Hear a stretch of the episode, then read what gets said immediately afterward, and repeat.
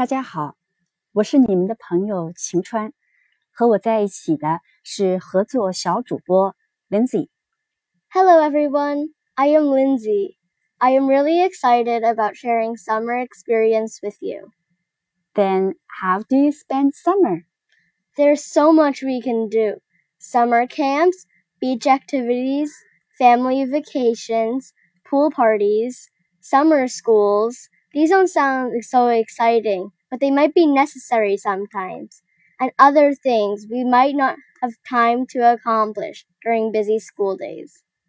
Oh, summer camp 夏令营，beach activities 海滩活动，summer schools 暑期学校，family vacation 家庭旅行，pool party 泳池聚会。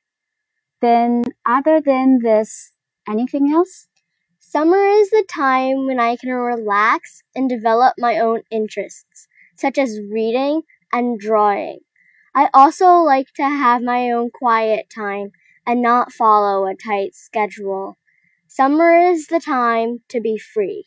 哦，夏天是放松的时候，是发展个人兴趣、享受自我自由的时候。 Lindsay 会在夏天读书、画画，你们呢？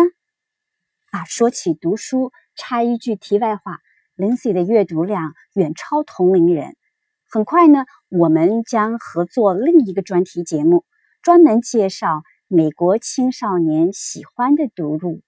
要知道，未成年人，也就是 young adult 这种读物，在美国有非常完整的市场。谢谢大家持续关注，我们下次见。